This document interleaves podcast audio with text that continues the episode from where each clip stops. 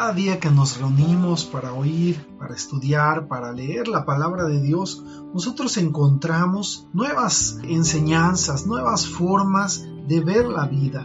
A través de la revelación de la palabra, nosotros vamos avanzando en el camino que Dios tiene para nosotros, teniendo confianza y fe en que hallaremos victoria. Aún a veces cuando hay tormenta, aún a veces cuando vemos los tiempos calmados, nosotros seguimos regocijándonos en la palabra de Dios. Y este tiempo que hemos estado compartiendo nos permite ver la magnitud del Dios Todopoderoso, del único y verdadero Dios, el cual adoramos y exaltamos. Hoy vamos a leer el Salmo 114, a estudiarlo. Yo te quiero pedir que antes de que comencemos, oremos a Dios. Padre, gracias Señor por este tiempo. Gracias por tu palabra y tus enseñanzas. Gracias Señor porque día a día encontramos fe en ti y día a día Señor va aumentando esa fe conforme vamos experimentando que lo que tú nos enseñas es verdad, que lo que tú Señor pusiste en tu palabra es aplicable para este tiempo, porque para este tiempo hemos nacido, para este tiempo tú nos has hecho para impactar en la sociedad, para impactar en la ciencia, para impactar en la tecnología, para impactar en todas las áreas de nuestra vida. Gracias te damos, Padre, en el precioso nombre de Cristo Jesús. Amén. Vayamos a la lectura del Salmo. Salmo 114. Cuando salió Israel de Egipto, la casa de Jacob del pueblo extranjero, Judá vino a ser su santuario, e Israel su señorío. El mar lo vio y huyó, el Jordán se volvió atrás, los montes saltaron como carneros, los collados como corderitos. ¿Qué tuviste, oh mar, que huiste? ¿Y tú, oh Jordán, que te volviste atrás? Oh montes, ¿por qué saltáis como carneros y vosotros collados como corderitos? A la presencia de Jehová tiembla la tierra, a la presencia del Dios de Jacob, el cual cambió la peña en estanque de aguas y en fuente de aguas la roca. Sabes, este Salmo 114, en él nosotros vemos cuando Dios ordenó la ley en el Sinaí.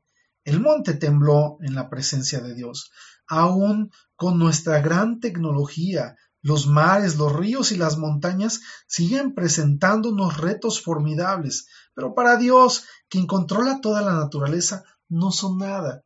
Cuando observamos el poder de una ola del océano o la majestad del pico de una montaña, pensamos en la grandeza y en la gloria de Dios, que es mucho más sorprendente que las maravillas naturales que podemos ver. Temblar ante la presencia de Dios significa reconocer todo el poder y la autoridad en comparación con nuestra fragilidad. Y sabes, si los montes y los collados si aún los mares tiemblan ante la presencia de Dios, ¿cómo no hacerlo nosotros, que somos más pequeños que ellos? En este salmo se hace referencia a una historia que vivió el pueblo de Israel guiados por Josué a la tierra prometida. Dice la Biblia en el capítulo 3 del libro de Josué que el pueblo de Israel se levantó de mañana y tuvo que cruzar el mar y Dios les dio una instrucción de esta forma, diciéndoles, Tomad pues ahora doce hombres de las tribus de Israel, uno de cada tribu, en el versículo 13, y cuando las plantas de los pies de los sacerdotes que llevan el arca de Jehová, Señor de toda la tierra, se asienten en las aguas del Jordán, las aguas del Jordán se dividirán, porque las aguas que vienen de arriba se detendrán en un montón. Y aconteció que cuando partió el pueblo de sus tiendas para pasar el Jordán con los sacerdotes delante del pueblo llevando el arca del pacto, cuando los que llevaban el arca entraron en el Jordán y los pies de los sacerdotes que llevaban el arca fueron mojados a la orilla del agua, porque el Jordán suele desbordarse por todas sus orillas todo el tiempo de la siega, las aguas que venían de arriba se detuvieron como en un montón grande bien lejos de la ciudad de Adam, que está al lado de Zareta, y las que descendían al mar de Araba, al mar salado, se acabaron y fueron divididas, y el pueblo pasó en dirección de Jericó. Mas los sacerdotes que llevaban el arca del pacto de Jehová estuvieron en seco, firmes en medio del Jordán, hasta que todo el pueblo hubo acabado de pasar el Jordán y todo Israel pasó en seco. Sabes, este es un milagro tremendo que Dios hizo. Dios le dijo a Josué que hiciera que pasara el Jordán, un río muy grande, lleno de agua, acaudalado totalmente. Y este río, cuando Dios le dio la instrucción a Josué, le dijo que al pararse los sacerdotes, al pararse los hombres escogidos de cada uno de, de las tribus, ellos experimentarían que el río se dividiría, el Jordán se dividiría y ellos pasarían en seco. Y esto sucedió porque Dios tiene cuidado de nosotros, porque el favor de Dios está con nosotros y porque Dios sigue obrando milagros. Puedo recordar muchos milagros que sucedieron en la Biblia. Por ejemplo, el caminar sobre las aguas de los discípulos, cuando los discípulos creyeron ver un fantasma. Jesús le habló a Pedro y lo hizo caminar sobre las aguas, así como él caminaba. También me recuerda la multiplicación de los panes y los peces. Ese fue un milagro maravilloso en Galilea. Otro milagro también es la transfiguración de Jesús. Hablamos también de la pesca milagrosa que sucedió en el lago de Genezaret, luego que Pedro y Jacob se convirtieron en discípulos de Jesús. También hay otros milagros como las bodas de Canaán, donde Jesús convirtió el agua en vino. La moneda en el pez cuando Jesús mandó a Pedro para que pagara sus impuestos. La tempestad que Jesús calmó la transubstanciación del pan y del vino en el cuerpo y la sangre de Cristo. Todo esto vemos por parte de Dios. Dios ha hecho mucho más milagros. Aún dice la Biblia que si todos ellos se contaran no alcanzarían todos los libros del mundo para poder vaciar todos los milagros que Jesús hizo. Y esto debe traernos a nosotros fe en Jesucristo, porque tenemos un Dios en el cual no hay límites, en el cual no hay manera de detener su poder.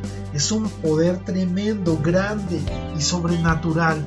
Y sabes, en Él es en el que hemos estado confiando. A Él es al que hemos buscado, de Él es del que hemos estado estudiando.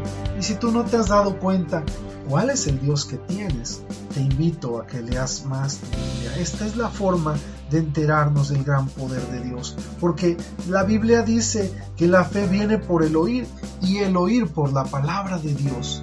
Sabes, del término de oír significa más allá de escuchar, significa entender y aplicar. ¿De qué forma podríamos vivir la palabra de Dios solamente oyéndola y aplicándola a nuestra vida? Si nosotros tenemos ese Dios todopoderoso, que no podrá ser Dios por nosotros. Dios tiene planes grandes y maravillosos para ti. Y es tiempo de probar, es tiempo de vivir, es tiempo de experimentar el gran amor que Dios tiene para nosotros. Él ha prometido en su palabra que cualquier cosa que le pidamos al Padre en el nombre de Jesucristo, la recibiremos. Por eso nos invita a creer. Dice la Biblia que nos acerquemos confiadamente y dice la Biblia también que aquel que se acerca debe creer que le hay. Y que le hay significa que Dios responderá. Porque Dios, dice la Biblia, que es galardonador de los que le buscan. Hoy te quiero animar en este salmo a que tú confíes que el Dios Todopoderoso, el Dios único y verdadero al cual recurrimos, es capaz de derribar a los enemigos más grandes y ponerlos a tus pies. Él mismo puede destruirlos en un instante, pero también Él mismo puede detener cualquier tempestad, cualquier fenómeno natural a nuestro favor, como lo hizo con Josué y el pueblo de Israel. Porque ese es el Dios que tenemos, un Dios grande, un Dios tremendo, un Dios bueno, un Dios maravilloso y un Dios que pelea de tu lado y de mi lado. Ten confianza, ten fe, Dios te ama y hoy será un gran día. Que Dios te bendiga, que tengas excelente día. Amén, amén y amén.